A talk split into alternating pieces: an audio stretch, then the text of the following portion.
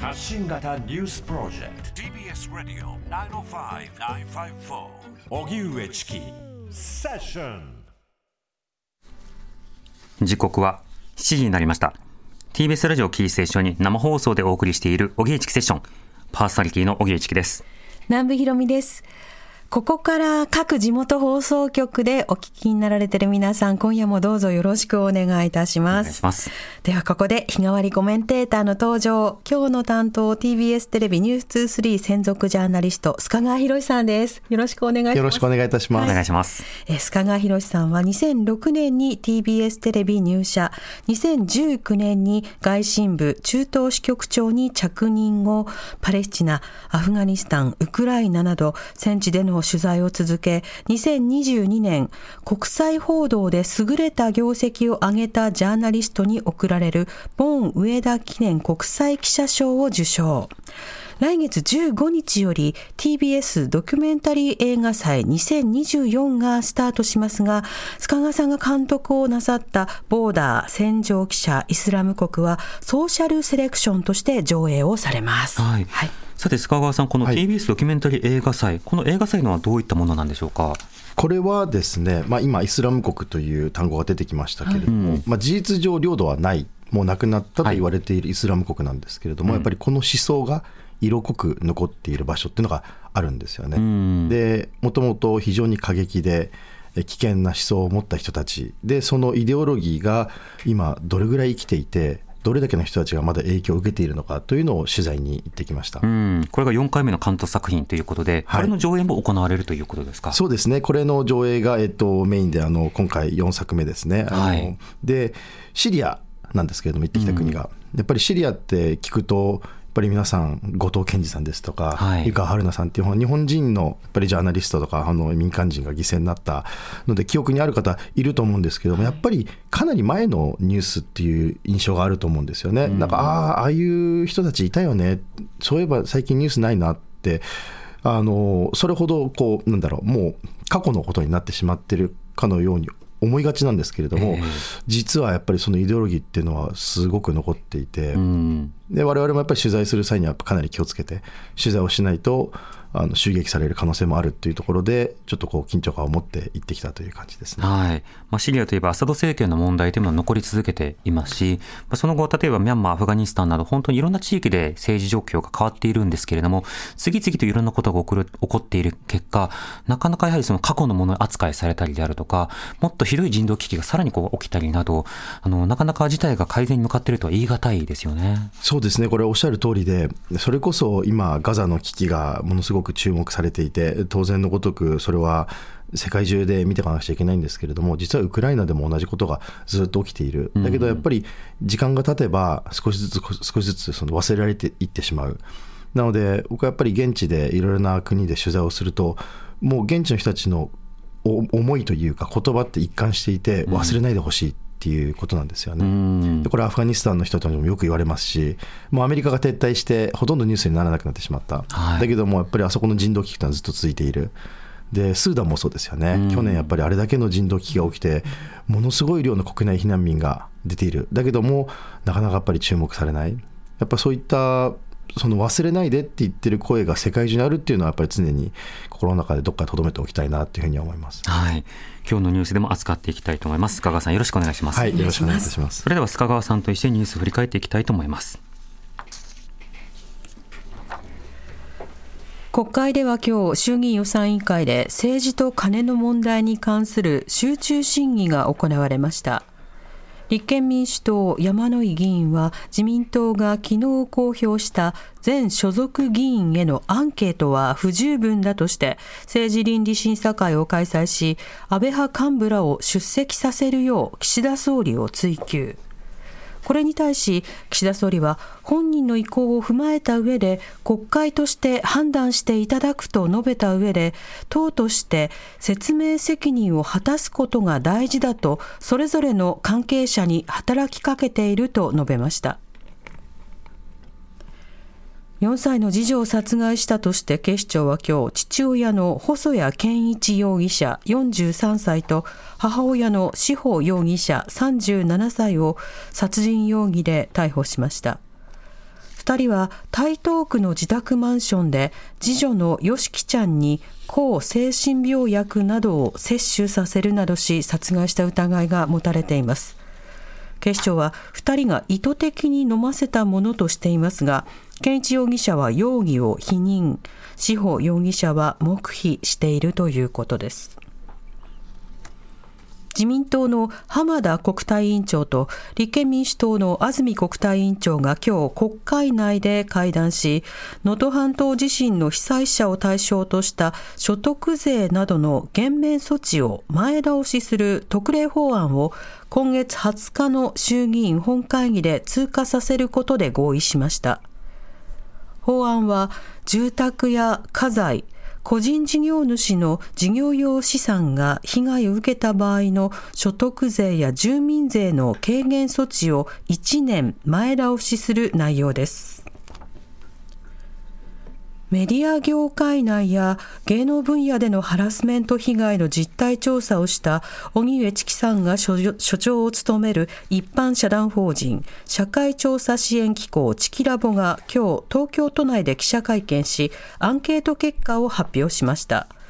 この実態調査は旧ジャニーズ事務所の性加害問題を受けたものでおよそ275名の回答が分析対象となったということです。性的接待を要求された経験については、58名分析対象者のおよそ2割があると答えました。また、セクハラや性暴力に関して131名、およそ半数が経験しており、セクハラが日常茶飯事、当たり前すぎて語りきれないなどの事例が紹介されていました。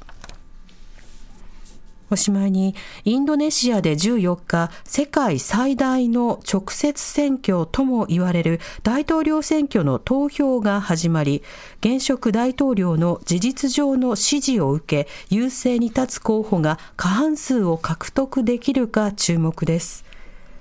人口世界4位、2億人を超える有権者による投票がスタートし、即日開票され、体制は今夜にも判明する見通しですが、過半数を獲得する候補がいなければ、6月に決選投票が実施されることになります。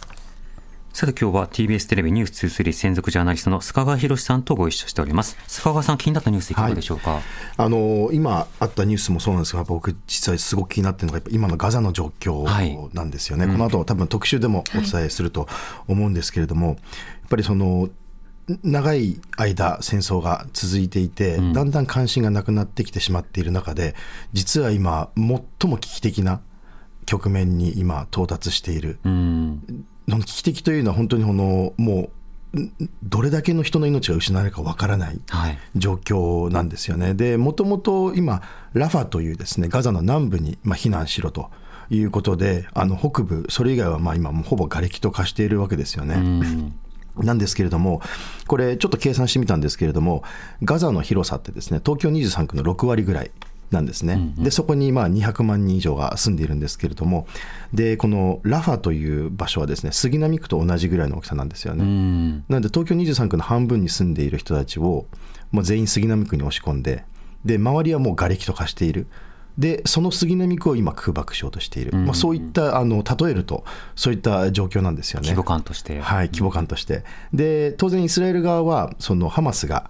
その民間人を盾にしていると、当然それはこの戦時国際法違反であるというふうに主張しているんですけれども、やっぱりガザって非常に特殊な場所で、逃げる場所がないんですよね。逃げる場所がない中で、やっぱりこの空爆をするっていうのは、当然これはあの、そもそもその民間をターゲットにすることに結果的になってしまう、はい、だからこれはもう本当、お互いの主張が平行線上いってるというふうに思いがちなんですけれども、これ、明らかにやっぱりその圧倒的な非対称の中で、このイスラエルが今行っていることっていうのは、もう極めて危惧される、でこれを本当にどこまで推し進めるのか、ちょっとわからないですよね。アメリカ大統領もあのろくでなしっていうあの言ってましたけれども、これ、実際の英語はもっとひどい言葉で、はい、そのネタニヤフ首相のことをまあ揶揄してるわけなんですけれども、やっぱりそれぐらい今、もう危機的な状況にある。あれだけイスラエルをフルサポートするって言って、アメリカ側がやっぱりそれだけ、今、危機感をあらわにしてるっていうのは、やっぱりそういうことなんだろうかなというふうに思うんですよね。そうですね。最初あの北部を攻撃する州、だから南部に逃げろといい、南部に人が集まってきたタイミングで、今そこに集中攻撃をしている。しかも南部の中でもラファというのは、それこそ最も南だからこそ、いろんな支援物資を入れるような検問所となっていた場所から、あの、ようやくそこに逃げてこられた方々に対してもう出口がないような状況まで追い詰めた上で今攻撃を仕掛けているということですので、これまあ意図的だったのかどうか別としても、今から起こることがまあ大虐殺であると、民族浄化である、浄化であるということは、これはもう否定できない状況になってますよね。否定できない状況であるにもかかわらず、やっぱりそこの正当性を主張し続ける。うん。で、それによって国際社会がどこまで声を上げることができているのかっていうところは大きなもん部分なんですけれども、はいやっぱりそれにそれほど上げられていないっていうのが現状ですよね。うん。やっぱりこれはあの当然アメリカの大統領選とかももちろん絡んできてるとは思うんですけれども、はいやっぱりこの武器を支援を続けているアメリカがやっぱり大きな大きなあの要因であるし今後のそのイスラエルとガザの情勢を占う上で多分大きなファクターになってくるんじゃないかなと思うんですけれども、うん。実は私あの一人ですねそのガザであの女性知り合いがいてですね、はい。でなかなか電波がつながらないので、ん。本当に2、3日に1回やり取りするぐらいなんですよね。で、本当に困っていて、で、なんとかこのお金がないんだと。で子供3人いるんですけれども、このおむつも買えない、食べ物も買えない、で、お母さんが病気なんですよね。んどうしよう、どうしようって言ってて、で、なんとかね、送金ができたんです。うんうん。送金できて、で、ありがとうっていう、その音声メッセージが届いたんですけど、後ろで空爆の音がどんどんしてるんですよ。うん。で、だからそれって、空爆の音を取ろうとして取ってるんじゃなくて、はい。もう日常的にずっと空爆がし行われている、それがラファなんですよね。うん。だから本当にあの今、ガザには安全なところっていうのは一つもない、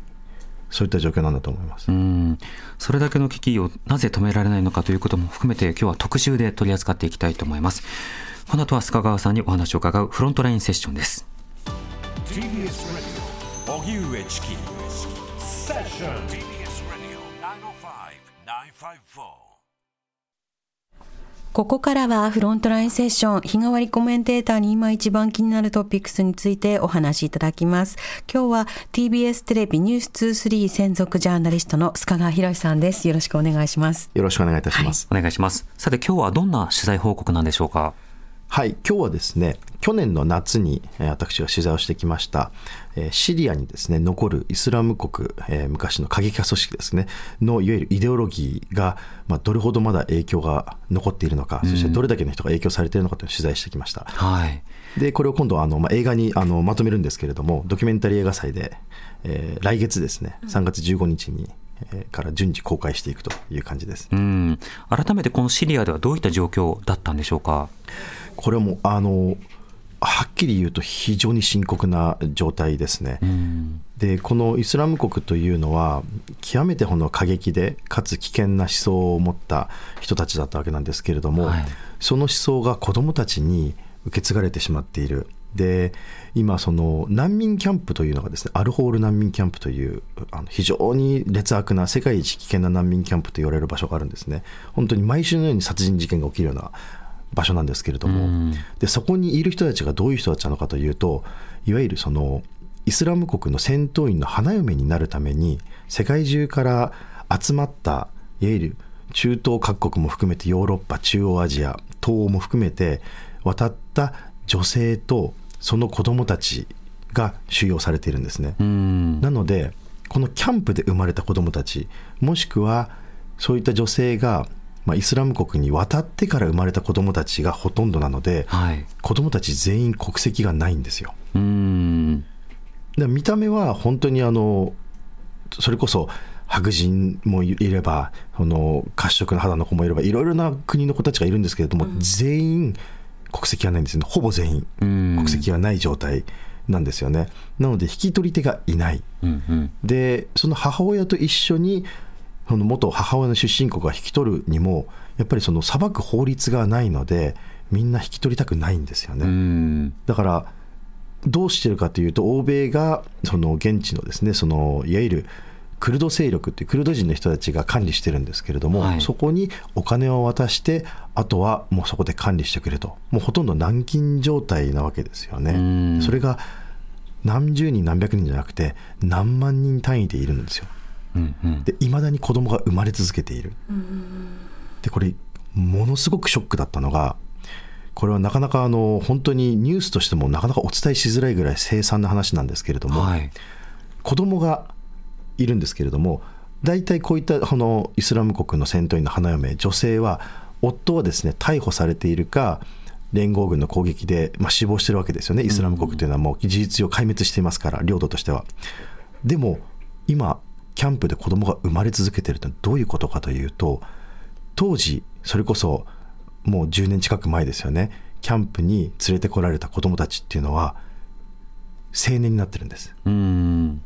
その子供たちが次の次世代のイスラム国の戦闘員を生むためにそういう性加害に遭ってるわけですよね。うん。これもう本当に信じられないような状態で次々と新しい子供たちが生まれている。当然この子たちも国籍ありません。で何を教え込まれるかって過激思想を教え込まれるんですよね。ええ。だからこれは本当に対岸の火事でも何でもなくて本当にもう数年以内にもしかしたらまたこういった人たちがキャンプから脱出すれば当然もう過激思想に感化されていますし、ん。自分たちを難民キャンプに押し込めていた欧米に対する怒りはあるわけですから、ええで今実際ですねこのガザの状況が非常に緊迫していますけれどもシリアでイスラム国のいわゆるその残存勢力による攻撃っていうのが今活発化してるんです。うん。なのでこれ本当に忘れられたニュースでは全くなくて今まさに現在進行形で起きている極めて深刻な事態なのかなというふうに思っていますなるほど。シリアの中ではもともとアサド政権側が影響力を持つ地域と、それに対して反政府勢力が、まあそれぞれの団体の中でそのメッシ上に動いているだまあ地域と、それから IS の支配地域など、まあ、それぞれの状況があったりしたわけですが、IS 総督作戦という名のもとに、アメリカなどが、まあ、対テロ作戦ということでいろいろな力を注いで、それは終了したんだというふうに宣言はしましたよね。そうですねただ、その当時から懸念されていたのが、リクルートされた方々や自発的に来た方々がそれぞれ相応におり、それが各村落や集落などにまあ点在することなどによって、今後の影響は分からないよということまでは語られていたわけですが、それが今、その現地に行ってみると、じわじわとそうした影響のまあ残りというものが見えてくるということになるわけですか？その通りなんです実際にキャンプにまあ幽閉されている女性子どもたち青年っていうのは過激思想をどんどん強めていますし、んあとはそのもともとイスラム国の戦闘員をですね収容している刑務所があるんですけれども、はいこうした刑務所がですね襲撃されているんですよね。んでこれも本当にここ1年2年の話で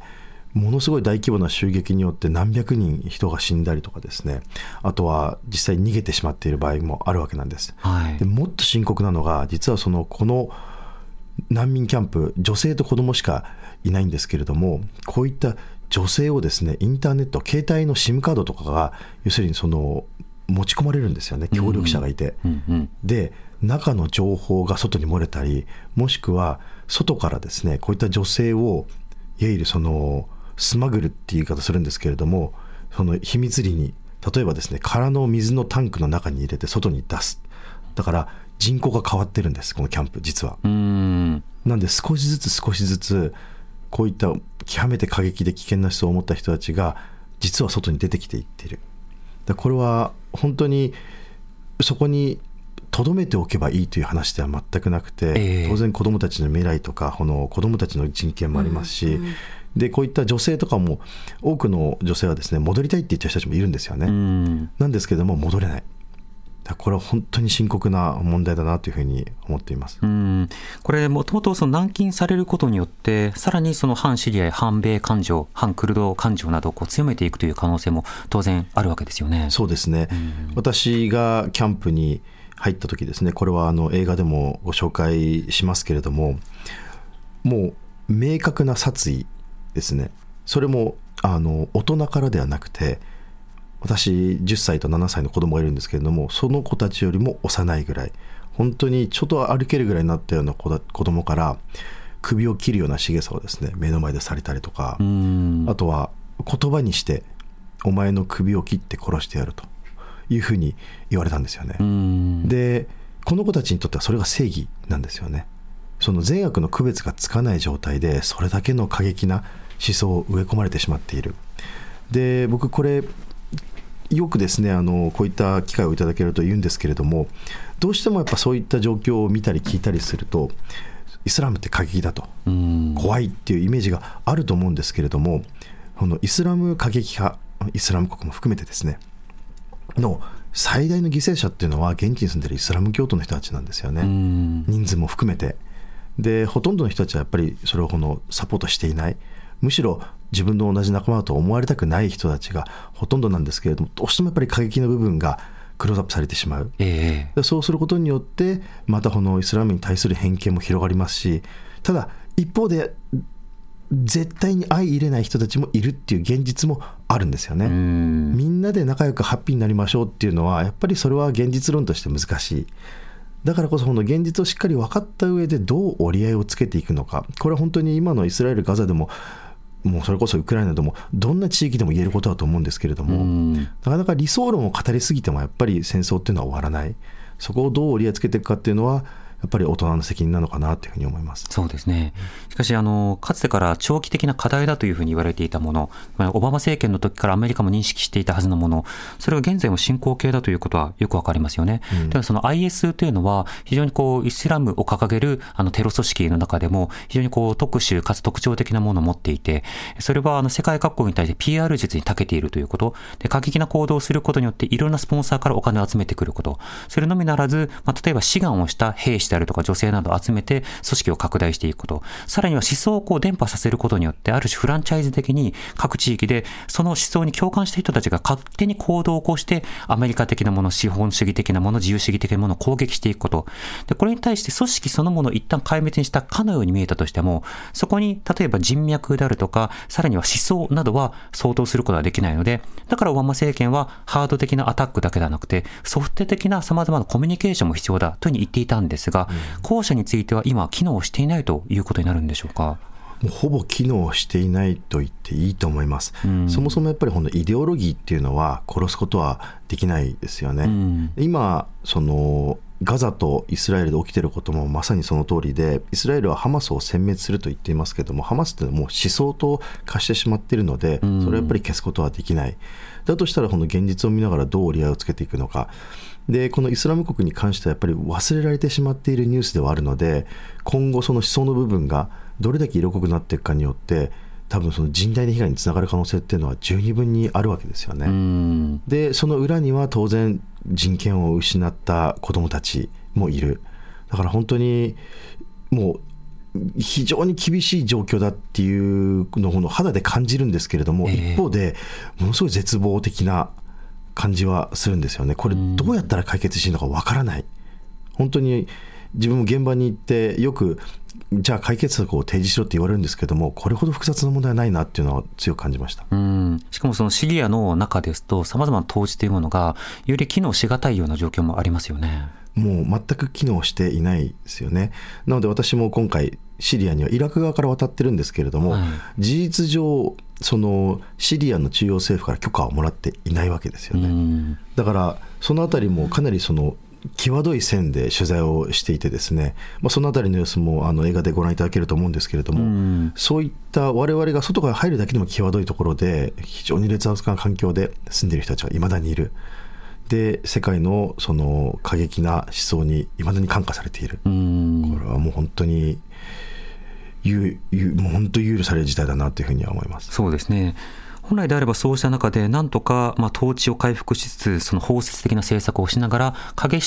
思過激思想以外に触れる、まあ、あのパイプというのを少しずつあのつなげていくことによって、長期的にはその過激思想の割合をこう減らしていくというのが一つの理想論ではあるわけですが、今のシリア、あるいはアメリカのあの意向などを見ても、そうしたの方向には到底いけないというのがまず現状。この現実を知るためには、あの、シリア経由で入ることができない中で、ジャーナリズムの中でこう伝えるということが必要だという、こういった現実がまずあるわけですね。そうですね、でなおかつこれリハビリ施設があるんですけれども子どもたち少しそのそれほど過激でない子どもたちっていうのはこのキャンプから剥がされてですねリハビリ施設に入るんですけれども、うん。私インタビューしたんですが全員キャンプに帰りたいって言うんですようん。キャンプよりも綺麗なシーツで美味しいご飯で勉強もできて友達と遊びができるにもかかわらずキャンプに帰りたいなぜかお母さんがいるから。うーん。お母さんが全てなんですよね、うんうん。そのお母さんから過激思想を植え込まれている。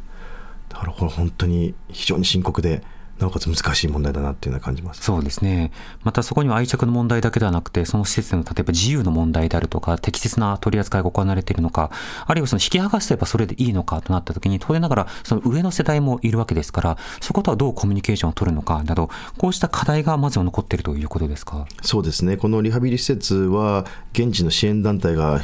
本当に厳しい条件の中でなんとか頑張ってやろうとしてるんですけれどもやっぱり追いつかない。で子供がどんどんどんどん生まれていく。毎日のように生まれてるんですよね。それこそ何万人人いますから、だからもういたちごっこどころか本当に全く対策が追いついてない。いつかどこかでこれが本当に大変な事態を道